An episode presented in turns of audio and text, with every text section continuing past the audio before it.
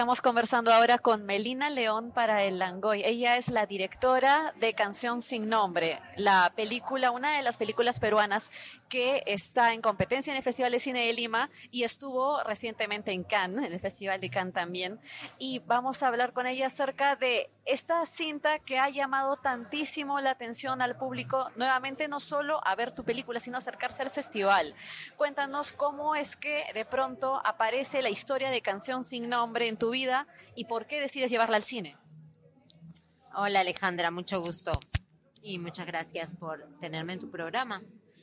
Pues la historia apareció cuando yo estaba viviendo en Nueva York, estaba estudiando cine, una maestría en dirección en la Universidad de Columbia. Y un día mi madre me cuenta que mi padre había recibido una llamada telefónica de una mujer joven francesa que lo llamaba muy temprano por la mañana para agradecerle por unos artículos que él había escrito 30 años atrás, en los que él daba cuenta del tráfico de niños que se vivió el año 1981, venta de niños eh, por 16 mil dólares cada uno a europeos que estaban interesados en adoptar. Y entonces esta mujer había querido conocer a su madre biológica, había regresado a Perú y se había dado con la, con la realidad que ella nunca fue dada en adopción voluntariamente, sino que había sido robada. Y esto, bueno, lo descubrió a través del relato de su madre, por supuesto, pero también a partir de estas crónicas que mi padre había, había desarrollado, ¿no? Entonces, para mí fue como muy mm, sintomático de cómo, por más que uno quiera escapar del pasado, es imposible el pasado va contigo o, tu, país, tu origen va contigo a donde vayas. y por eso decidí escogerla para mi primer largometraje, escoger esta historia para mi primer largometraje. Es una historia que nosotros al verla sí sentimos que tiene tanto un valor emocional o una implicación emocional como informativa, porque nos habla mucho del trabajo periodístico, por la conexión con tu papá, pero también decías que con el pasado. Entonces, por eso es que tienes el uso del blanco y negro para poder trasladarnos a un periodo. Sí, el blanco y negro funciona. Es una de las, de las formas que elijo yo para trasladar al espectador a los años 80. Sin duda. Lo otro es que en esa época todavía las fotos no se imprimían en, color. Se imprimían en blanco y negro.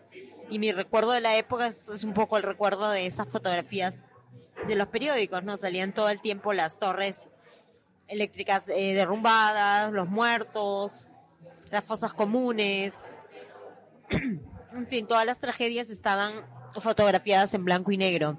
Entonces me pareció, me pareció muy apropiado. Sabes que a nivel cinematográfico también, o la percepción visual que nos da el blanco y negro, también es de notar mucho más las facciones, de concentrarnos un montón, mucho más en la parte simétrica, en los cuadros, porque el color suele jalar un montón. En cambio aquí el blanco y negro nos centra mucho más en el concepto, en la idea, en la narración, y también aporta un montón a la parte fotográfica. ¿Ustedes se habían dado cuenta de eso? ¿El director de fotografía también lo había pensado? Fíjate que nunca lo discutí, discutí esta cualidad eh, gráfica del blanco y negro con Inti, pero yo, yo supongo que sí, imagínate, tremendo director de fotografía. Yo lo había escuchado, por ejemplo, en una entrevista que le hicieron a Christopher Nolan. Su primera película fue en blanco y negro, ¿no? Y él dijo que en efecto él quería tener un estilo, ¿no? Para su primer largo, destacarse por tener un estilo visual. Y que el blanco y negro te permite eso, eh, eh, digamos, enfocarte, enfocarte en las líneas, en las formas, y todo eso es expresivo, ¿no? Todo eso es, es, pura imagen. Y, es, y eso es el cine, ¿no? No, hay, no es que podamos dividir la imagen del contenido, ¿no? El contenido es la imagen. Entonces, desde, desde ya, desde tomar una elección así, estás diciendo, bueno, me estoy preocupando por esto es, este es mi medio. Con esto es lo que yo voy a, cuento para contar. Totalmente cierto. Esa es la impresión que me quedó después de ver Canción sin Nombre, que era un trabajo muy cinematográfico. Vamos, toda película es parte del cine. Sin embargo, esta trataba de hacer eso, de rendir homenaje a lo que es, no homenaje, pero conceptualmente albergarse en el don que tiene el cine o la capacidad que tiene de comunicar con todo, con la imagen, con el sonido. Hay un muy buen trabajo en cuanto a el balance de los silencios con el sonido diegético, con la música de Pauci. ¿Cómo se hizo esto de utilizar tanto los silencios? Porque la película empieza con silencio. Pues yo creo que tuvo mucho que ver, hay mucho que agradecerle a Inti Briones, ¿no? Que vino con toda su experiencia y toda su confianza en la imagen. Entonces él él sabía, ¿no? Que al enfrentarse a una directora que estaba haciendo su ópera prima, pues el primer defecto que tenemos los que tenemos poca experiencia es tratar es, tratar de explicar las cosas para que el espectador no, no vaya a ser que se quede en nada, ¿no? Entonces, que no entienda. Y entonces él sabía que, que esa directora iba a tener ese defecto. Y entonces nos animaba mucho a decirnos, esto ya está, esto ya se contó, ya está con esto basta, ¿no? Entonces analizamos el guion antes de rodar y muchas escenas las quitamos y tal, lo cual nos ayudaba también en la producción, ¿no? Todo tiene su lado práctico también. Y, y eso, incluso recuerdo una escena eh, que a mí me gusta mucho cómo quedó em, entre el periodista y este afer que tiene, que es con el cubano, ¿no? Que en ese momento de, la película, bueno, todavía es, eh, se está iniciando, ¿no? Y yo me acuerdo que en el guion teníamos un enorme monólogo del cubano que contaba una historia, que la historia era divina. Pero claro, eh, Inti me dice, esto de acá en imagen, esto va a ser eterno. ¿Qué te parece si él se enciende, le enciende un cigarro? Oh, bueno, tienes razón, ¿no? Claro, no hay nada eh, sin palabras, de manera muy concisa, este, presenciamos una seducción me gusta mucho y, eso atrae un montón también a la gente ahora, cómo es que se ha podido narrar sin la necesidad de usar palabras que eso es un don maravilloso. Lo hemos encontrado en varias cintas en el Perú, no siempre. ¿Tú tienes alguna influencia para poder hacer este tipo de trabajos conceptuales, un poco más silencioso? ¿Ha sido comparada, incluso creo que tú has mencionado ya, que Belatar ha sido una influencia para ti? ¿Cuáles otros también? ¿Qué otros directores han marcado esa pauta? Bueno, estuvimos viendo películas mientras hacíamos la, preproducción, hacíamos, vimos películas de Andrei Giazangev, ¿no? El ruso que hizo este Loveless. Muchos directores, mucho cine asiático, por ejemplo, ¿no? El cine de Jia Shanke nos influenció mucho. de los chinos también, eh, Shang Yimou, las primeras películas de Shang Yimou. Recuerdo mucho The Story, la historia de Kyuju, esta mujer que toda la película se la pasa reclamando por, por su marido, que le habían pegado unos policías, le, habían pegado los genitales, ¿no? Y ella decía eso, eso no. Bueno, en fin. Eh, tantos eh, directores coreanos también, como ahora el que acaba de ganar la Palma de Oro. En fin, tenemos eso, mucha influencia del cine asiático que tiene la imagen como gran aliada, ¿no? Eh, bueno, el neorealismo italiano también, el, en el uso de no actores o actores no profesionales y combinar, en fin, muchísimos, muchísimas influencias. Pero sí, yo, yo denotaría, marcaría esas dos, ¿no? Sí se siente un vínculo con el cine asiático y eso es súper rescatable, pero tú dime, justamente ahora, mencionando el trabajo entre actores profesionales y no actores, ¿cómo ha sido para ti? ¿Cómo ha sido trabajar esa parte de dirección actoral? ¿Cómo los has vinculado? Bueno, eh, sobre todo tuve la ocasión de trabajar con los protagonistas, ¿no? Y entonces hemos ensayado, eh, nos hemos conocido, nos hemos hecho amigos antes del rodaje, ¿no? Y claro, había que ahí limar algunas asperezas, ¿no? Porque ellos tienen una técnica, un modo de hacer las cosas a la, a la cual están acostumbrados, ¿no? Y entonces, pero por suerte, pues tuve la apertura mental, la compañerismo, la gracia de Tommy Párraga para eh, hacer sentir a los otros actores que no eran profesionales que, que estaban haciendo un buen trabajo, que estaban haciéndolo muy bien, digamos, ¿no? Y básicamente es eso, ofrecer su amistad, yo creo que eso era, y, y bueno, también ver que, que estaban haciéndolo divinamente, que le estaban dando a él mucha emoción auténtica. Yo creo que eso fue fantástico de parte de Tommy. Y bueno, los actores naturales, un valor tremendo, ¿no? Eh, contarles cómo iba a ser la experiencia, incluso muchas veces trabajábamos con cámaras, se las poníamos, camaritas chicas aunque sea, pero se las poníamos cerca para ver si, cómo se sentían, para ver si la miraban, si les llamaba mucho la atención. Y por suerte ninguno les podíamos poner la cámara en el ojo y ellos seguían concentrados en lo que ellos tenían que hacer. Saben que es, es maravilloso eso. Yo no sabía que tenían unas cámaras tan pequeñas. No, es un- en los ensayos. Claro. Ah, pero ah, pero ha sido un gran aporte que hayan tenido en los ensayos eso. Sabes que la actuación de Pamela nos ha encantado también. Es una de las candidatas que suena fuerte para mejor actuación. Eh, Pamela ha tenido una transformación física notable. Eso es algo que siempre se le hace notar. Eso es algo que, que siempre le comentan. ¿Cómo ha sido el trabajo con Pamela? Pamela ha aportado muchísimo a la película, imagínate, ojalá que se lleve el premio, la verdad que sería muy, muy, muy merecido. No solamente por su transformación física, sino por su enorme esfuerzo en tener la- el, el- manejar el lenguaje de la manera que Georgina lo hubiera manejado. Ella es una antropóloga, entonces, pues querrámoslo o no, los que hemos pasado por una universidad, añadimos a nuestro vocabulario sin querer queriendo palabras, palabras que no normalmente una persona que no ha pasado por una universidad no las tiene a mano, no las utiliza. O probablemente haría un, quechuañol, ¿no? Eso sería lo, más eh, normal, digamos. Como es tanto migrante en Estados Unidos, ¿no? Que se ha inventado un nuevo idioma, porque lógico, uno no se olvida del idioma materno y bueno, luego tienes que emplear otro. Entonces ella hizo mucho trabajo para irse olvidando de esas palabras que había aprendido en la universidad que hubiera sido tan feo que las vaya a utilizar porque Georgina no, no había tenido esa oportunidad. Ella de alguna manera estaba representando a toda la generación de su madre, eh, que fue la, la que llegó a Lima, ¿no? La, la migrante, ella vino muy, muy bebita, muy chiquita. Entonces, claro, eh, y es además su vida es una muestra de que se pueden hacer cosas. Ahí estuvo la Universidad Villarreal para ella, para que pudiera estudiar, estuvo la familia que mm, le ha ayudado tantísimo y en fin, ella es una persona eh, orgullosa de ser andina, orgullosa de su cultura, de Ayacucho, eh, fascinada además, ¿no? Con, y enseñando y aprendiendo tanto eh, como buen antropólogo y como buen ser humano inteligente. Pero también es una mujer del mundo, ¿no? Ella habla inglés y, y está feliz de que ahora gracias a esta película podamos viajar, nos vamos a Brasil, ya nos fuimos a Cannes, esperamos volver a Francia, en fin.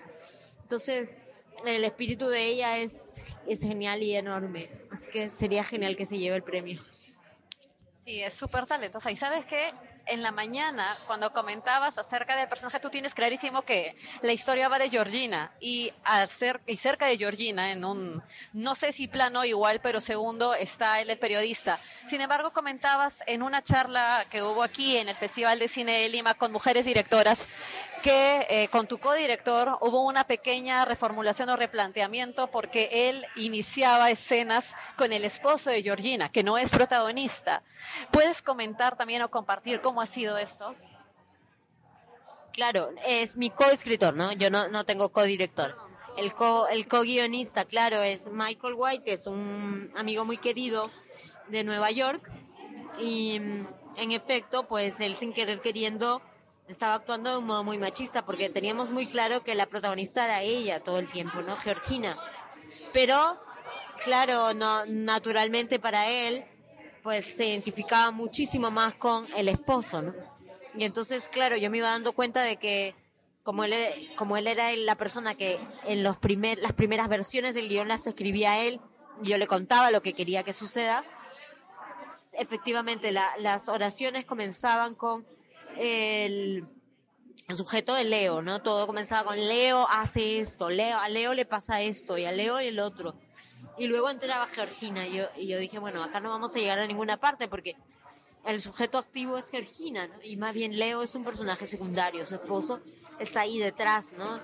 Está, es un personaje muy importante, muy hermoso, pero, pero esto, nuestra relación tiene que cambiar, y entonces a partir de eso me fui dando cuenta que yo tenía que pasar a tomar la batuta en la escritura y trabajar con él más bien como un, una persona que me daba la retroalimentación, que me, daba su opinión sobre lo que, sobre cómo estaba yendo el, el guion. Pero tú marcabas la batuta. Sabes, nosotros los que escribimos algún tipo de crítica, a veces tenemos ciertas lecturas que no sé o siempre dudo si es que ha sido lo que el director ha pensado o simplemente estamos volando, porque a veces sucede. Pero en la película siento un montón de dualidad. Hay un personaje femenino y hay un personaje masculino. Hay uno que viene de un estrato, digamos, clase media y ella viene de una parte bastante más marginada. Ella representa más la provincia y él más la capital. Ella es más el caso y él es la información. Entonces hay una parte emotiva y también hay una parte súper informativa. ¿Tú lo habías pensado de alguna manera así o es algo que ha ido surgiendo con la escritura o es algo que simplemente de pronto noto porque surgió de mi lectura? Eh, no de primera, no había pensado en lo que dices de primera mano. De primera mano uno se lanza a contar lo que tienes que contar, pero luego te vas dando cuenta de las qué has hecho y vuelves a reescribir, por supuesto, a lo largo de los años y claro, ahí sí que me, me di cuenta de que había un gran potencial filosófico en la película, de observar la dualidad en todo, de observar cómo a veces el, el mismo personaje actúa de manera transparente y corajuda, digamos, y el mismo personaje es también cobarde y, y sombrío, como como todo tiene una, doble cara, todo tiene un trasfondo. Es, es un poco eso, el blanco y negro, creo. Todo está lleno de, de sombras, de claroscuros, ¿no? Y, y eso me enamoró mucho de, del guion. Y por eso tenía, sí, tenía especial placer en que, en que esté esa dualidad siempre presente. Qué bonito lo que me mencionas. Sí, nosotros en el Perú hemos tenemos una historia de un mundo dual. Entonces lo sentimos así, tal vez lo llevamos dentro y no nos damos cuenta. Pero sabes, sí, sí, es, es muy llamativo. Y sabes que también te quería preguntar por el tema de la música. Pauchi está muy activa en el festival. ¿Cómo es que llegaron a Pauchi? Que ella también tiene, su música juega un rol muy, muy bonito, muy sutil en la película. La película está llena de sutilezas. ¿Cómo eligen la música de ella? Bueno, Pauchi es una querida amiga y hace muchos años. Y yo he visto toda su evolución, digamos, la conocí creo que hacia el año 2006, más o menos, en San Francisco. Nos fuimos a un festival de música que se llama, no es un festival de música, es un festival de arte donde se hace mucha música, que se llama Burning Man. Y ninguna de las dos quería ir a ese, a ese festival. Es un festival donde hay, donde todo el mundo se desnuda y nos llevaron de sorpresa. Y yo creo que ese hecho marcó nuestra amistad. ¿no? De pronto nos vimos en una situación incómoda para la cual no nos habíamos preparado, para colmo ambas somos muy sensibles al clima. Y claro, esto tiene lugar en un desierto, el desierto de Nevada, ¿no? Entonces ella además venía de problemas físicos muy fuertes. En fin, quizás sea por eso que, que nos hicimos tan amigas y la escuché tocar. Cuando estábamos ahí, justo yo buscaba una música para mi cortometraje Chica con Walkman que lo hice en Nueva York. Se lo propuse y ella mandó una música que ya la tenía compuesta, pero que era perfecta para el corto. Y pues desde ahí eh, yo he visto cómo ha crecido su carrera y eso ha sido lo lindo de trabajar con ella, que ya nos conocíamos mucho. Ella ya había observado mis gustos musicales y entonces, y la agarro además, tengo la, la maravillosa suerte de agarrarla en un momento de madurez eh, muy bonito, no tanto personal como como artístico. Y entonces ella, por ejemplo, tiene la audacia de tocar el charango en la película, ¿no? Como lo contó hace unos días, porque ella sentía que el, tenía que ser un sonido que no suene perfecto, que no suene profesional. Y entonces hasta ese detalle lo cuidó. Lo eh, convencional y aburrido y torpe hubiera sido contratar a un charanguista experto Pero no, ella, ella dijo, no, esto tiene que sonar, tiene que tener ternura, presencia humana. Qué mejor que lo toca una, una, una amateur como yo en el charango, ¿no? Y es, fantástica.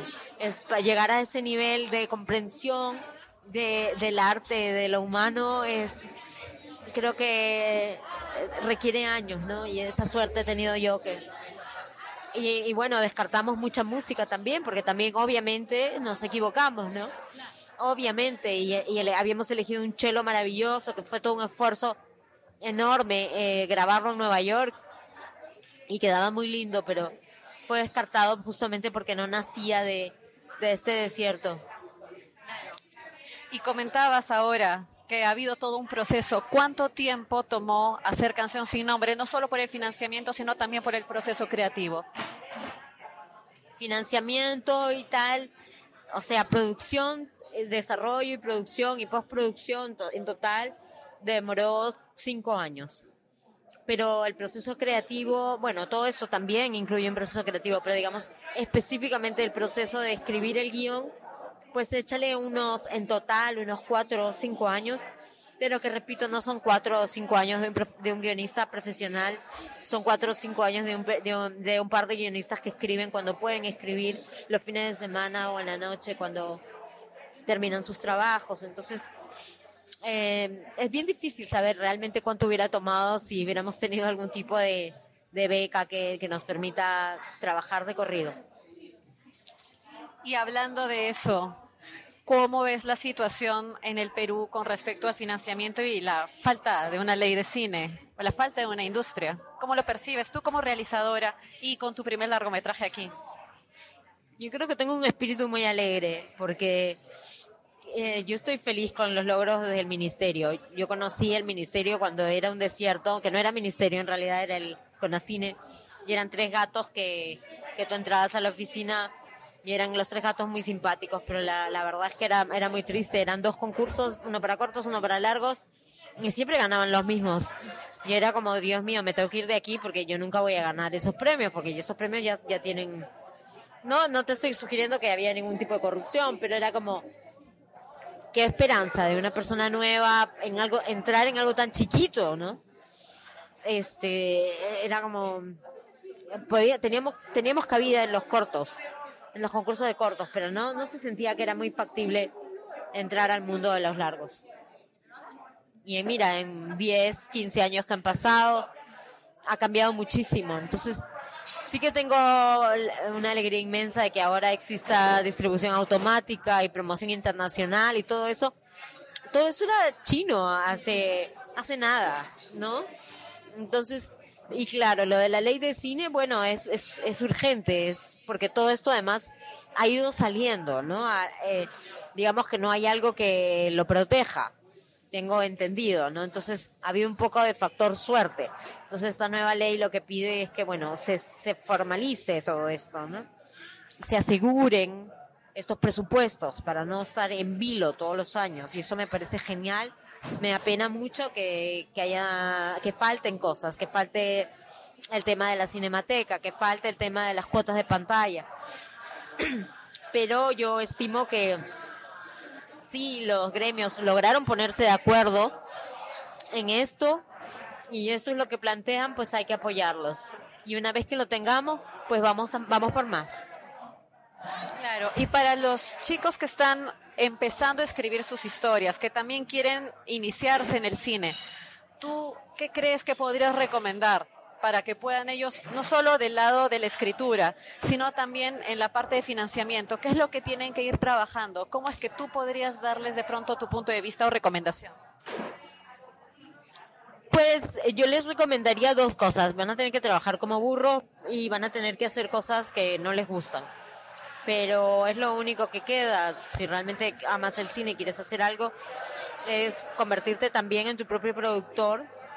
Lo que no quiere decir que, sigas buscando productores, pero es necesario aprender a conseguir dinero, dónde está, em, pero al mismo tiempo, paralelamente, pues volverse un buen director. Y para eso no hace falta otra cosa que ver películas y, y comenzar a trabajar también como un antropólogo, observando la realidad, observando la gente Lucrecia Martel, por ejemplo, dice que graba conversaciones en las cafeterías. Es un poco loca, pero bueno, es una de las mayores directoras del mundo en este momento, así que habrá que hacerle caso. Y pues eso, aprovechen que ahora no es este algo esotérico el conocimiento y el acceso a, a estos grandes directores, este no, es no es nada difícil, ¿no? encontrarlo, está todo accesible en las páginas web de los de los grandes festivales y de los no tan grandes festivales. Está ahí, todas las entrevistas y todo eso es una forma de conocimiento maravillosa y aplíquenla, que no se queden, lo escuché y bueno, eh, Lucrecia Martel y su vida este, no tiene nada que ver con la mía, por supuesto que tiene que ver con la tuya. Para lograr ese nivel de sofisticación, pues hay que sofisticarse un poco también personalmente todos los días. Claro. Hablando ahora, ya que mencionamos el tema de la distribución y del acceso a la información que está al alcance de un clic, por ejemplo, Alfonso Cuarón distribuyó Roma incluso en Netflix. ¿Tú cómo sientes eso? Teniendo una película que también a tu manera, con tu estilo es muy cinematográfica y que en pantallas cobra una vida alucinante por el dominio que tiene visualmente. ¿Tú estarías también a favor de que se distribuya en una plataforma de streaming? Sí, estaría a favor de que se distribuya en una plataforma de streaming por el sencillo hecho de que hay que democratizar y si, en, si hay algún país donde no es posible acceder a los cines, que es como debería verse, que es como más se disfruta, que es como me encantaría que sea la realidad, eh, pero si eso no se va a lograr, prefiero que la vean a que no la vean. Si es la única manera de que llegue pues a Palestina, por ejemplo, ¿no? Eh, que me encantaría eh, que si es la única manera de que llegue algún país en el África, eh, yo qué sé, cualquier país, em, que bravo, que, vaya. Por supuesto, los que tengan ocasión de verla en el cine, es una película hecha para verse en el cine. Todo el tiempo estábamos discutiendo que el espectador iba a estar viendo un lienzo gigante y se filmó así. Y entonces, pues, bueno, ¿qué es mejor? Leer sobre historia del arte con un libro en la mano, con un buen libro, o quedarse ignorante porque no puedes asistir al Louvre, porque no puedes hacer un viaje a Francia, porque al Gran Museo, tal. No, lee tu libro, ve tu película. Pero claro, si tienes la opción, vete al Louvre, mira, mira directamente cómo es un Picasso, cómo es estar frente a la Mona Lisa, cómo es estar frente al, a un cuadro de Jackson Pollock pero, pero mientras tanto, y si no tienes los medios, cómprate tu, tu libro eh, de segunda mano y observa. Me has recordado mucho algo que decía es verdad, que las películas están para que las vean, si no, no tiene sentido que existan. claro, claro, claro. Yo soy de las que piensa que yo hago las cosas para, para, para mí, en el sentido de que no para ganar plata y, y, en esta cosa casi mística, ¿no? De, de, de, dar, dar, entregar mi corazón. Pero al mismo tiempo mi corazón no es diferente al tuyo y, al, y a la señora que está cambiándose un postre a tu costado. Tenemos el mismo corazón y nos duelen las mismas cosas y soñamos las mismas cosas. Entonces, pues tiene que haber una comunión, tiene, tiene, va a haber una comunión. Están ahí las películas para esa comunión. Sabes, te acabo de mencionar a Cuarón y justamente salta, no sé si te lo hayan mencionado ya, alguna comparación con Roma, porque son dos mujeres provincianas, gestantes, sufren la ausencia de su hijo, está en blanco y negro, es muy cinematográfica, hay un gran, inmenso trabajo de dirección, es un lienzo, como tú dijiste, pero yo noto muchas diferencias. ¿Tú cómo percibes esa conexión o esa relación que hacen entre tu película y la de Cuarón? Pues yo también siento que hay muchísimas diferencias en la forma como hemos abordado nuestras películas. A mí, por un lado, me halaga mucho que, que nos comparen. Imagínate tú, ¿qué más quiero? Él es un director consagrado y, y pues muy famoso. Y así que en ese sentido, pues bien, pero yo siento que tienen dos espíritus totalmente diferentes las películas. La mía tiene un espíritu más bien sobrio. Y por eso el, es una pequeña ventanita el, lienzo de nosotros. Su película es más bien, se expande más bien.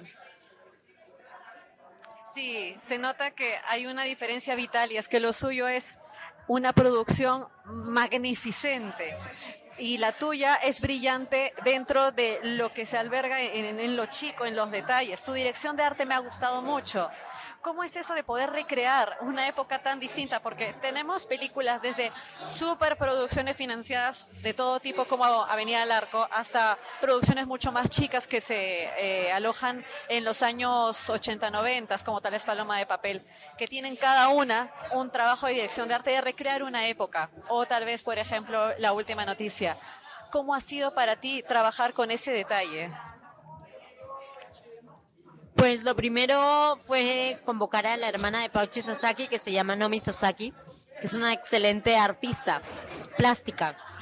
Y la llamé para que haga una investigación de la época, una investigación de las imágenes de la época, bastante específica, buscando fotos de cada locación y de personajes. Y también eh, hicimos una investigación con mi director de arte, con mi director, este, perdón, de dirección, de eh, noticias, diarios de la época. Entonces teníamos como dos investigaciones, dos grandes archivos, ¿no? Uno visual y el otro que componía imágenes, pero también noticias, publicidad, por ejemplo, ¿no? Entonces, eh, y, bueno, todo eso fue la base para que la directora de arte, Gisela Ramírez, pueda trabajar y pueda construir las cosas que, que ella hizo, ¿no? Y algunas cosas sí que eh, tratamos de encontrar las, las locaciones ya listas, pero otras cosas ella tuvo que rehacerlas. Es, es verdad que eh, sí, fue un trabajo muy minucioso y nos ayudó mucho el director de fotografía con su nivel de exigencia.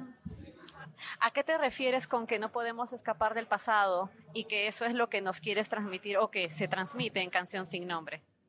Bueno, lo que quise, lo que te quería decir es que eh, yo eh, volví a, hablar sobre Perú, ¿no? Yo me había ido, como te digo, en el plan de estudiar cine, pero también era un plan de fuga, ¿no? De, establecerme en otro lugar un poquito menos hostil para, para el arte. Y de hecho que lo encontré en Nueva York todavía un sueño para mí. Aunque tenga su, su propio nivel de hostilidad también pero al menos eres como que un lugar donde hay mucho acceso al, al cine de todo el mundo. En los cines, ¿no? Como debe ser. En las salas. Eh, pero claro, se refiere, me refiero a eso, a que yo misma volví a revisar el Perú, revisar el Perú y, claro, desde los años 80. Volví a esa época no solamente con esta película, sino también con, con mi corto, ¿no? Mi corto, mi tesis es sobre Perú, es sobre una niña además en esa época. Entonces me refiero a, me refiero a esa vuelta. ¿Hay algún tema que tú crees que en el Perú sea urgente tocar en el cine? Que nos esté faltando tocar muchísimos. En todo lado hay muchísimos temas para contar. Yo esta mañana hablaba, por ejemplo, de qué interesante sería contar historias de las mujeres de los comedores populares y cómo se asociaron, cómo me gustaría a mí estar en esas cocinas, ¿no? donde se preparaba y se prepara todavía eh, comida tan tan accesible a la gente, ¿no? Y ahí debe, yo estoy segura que ahí debe haber historias magníficas, ¿no? De solidaridad y, y de sobre todo esta cosa práctica, ese sentido común para, para seguir adelante. Eh, yo creo que hay, hay, mucho que nos las mujeres eh, en esta capacidad de organizarnos de forma colectiva, podemos aportar. Sabes que te estás convirtiendo en una de las grandes representantes del cine peruano con esta película que incluso recuerdo Jackie Fox dijo que Canción sin nombre engrandecía el cine peruano. ¿Qué misión sientes que tienes ahora como una de las de los grandes nombres de nuestro cine? Bueno, creo que mi misión es seguir, seguir haciendo películas de, de calidad. Y eh, bueno, es, es, una deuda conmigo misma de, de, darme esa libertad. La libertad me parece importantísima de hacer lo que uno, que uno sueña, lo que uno moverse, eh, eh, estar donde el corazón de uno está. Ahora mismo mi corazón sigue acá, esa es la cosa. Es, la, si me preguntas, mi corazón, digamos, mi pasión por las historias Lo que pasa es que Nueva York me da una tranquilidad increíble. La gente no me lo cree. Pero el cine no es, no es donde está la tranquilidad, no es ahí como mi lugar de reposo, donde voy y disfruto el sol y tal. Pero la próxima historia que quiero contar es aquí. Eh, no esa, eh, son varias este, que, son aquí. Y pues hay que ser honestos con el corazón y, es aquí donde, donde está. Ya vendrán otras. También tengo idea de, ir y, y, filmar allá. También tengo idea de ir a filmar en Europa, alguna, alguna cosa, en Portugal específicamente. sí. Este, pero por ahora lo, lo que más me, me, me, me llama es esto. Es estar aquí.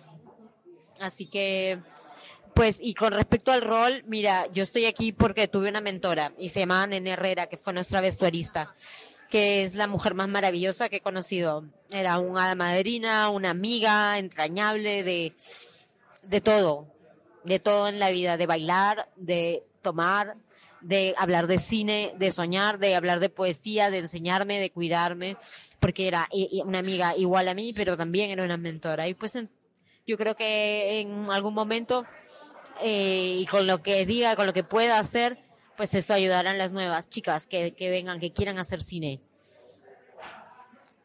Algo que puedas decir finalmente acerca de Canción sin Nombre que esperamos se pueda estrenar muy pronto en salas comerciales también, porque dices que vas a tener una ruta de festivales y después eh, tal vez llegar a un estreno comercial grande acá en Perú. Sí, sin duda vamos a tener un estreno comercial, no hay, no hay duda de eso. Lo que está en duda es la fecha. La fecha a la que estamos apuntando es a finales de marzo. Pero, pero sí, bueno, que vengan a verla, que la hemos hecho pues con la mayor honestidad de la que hemos sido capaces. Y hemos, eh, con honestidad me refiero a eh, búsqueda de la, simplicidad, de la simplicidad, no, de la complejidad para llegar a la simplicidad y, y que todo en ella respire y nazca del Perú. Eh, en ese sentido, eh, no hemos tomado un riesgo, mayor riesgo, digamos, intelectual, eh, que también es lindo, también es maravilloso. Hace poco vi una película que, por ejemplo, está ambientada hace siglos atrás, pero tiene elementos, varios elementos contemporáneos a propósito, que no son errores y, fueron decisiones de los directores para hacernos notar que lo que vivió este personaje, eh, la esclavitud que vivió este personaje, sigue pasando. Y eso me parece a mí maravilloso. En el caso de nosotros, no, dimos ese paso ahí como medio intelectual, nos entregamos a la emoción pura, al recuerdo y al amor máximo eh, por el Perú. y creo que es eso, creo que vale la pena verla por eso. Canción sin nombre es una de las películas que más nos han gustado del Festival de Cine de Lima. Ha llegado a Cannes, como ya hemos comentado. Gracias, Melina, por haber dado tu comentario. Eh, tiene unas funciones que esperamos se encuentren en marzo y pueden revisar más información en sus redes Canción sin nombre film. Alejandra Bernedo para el Langoy.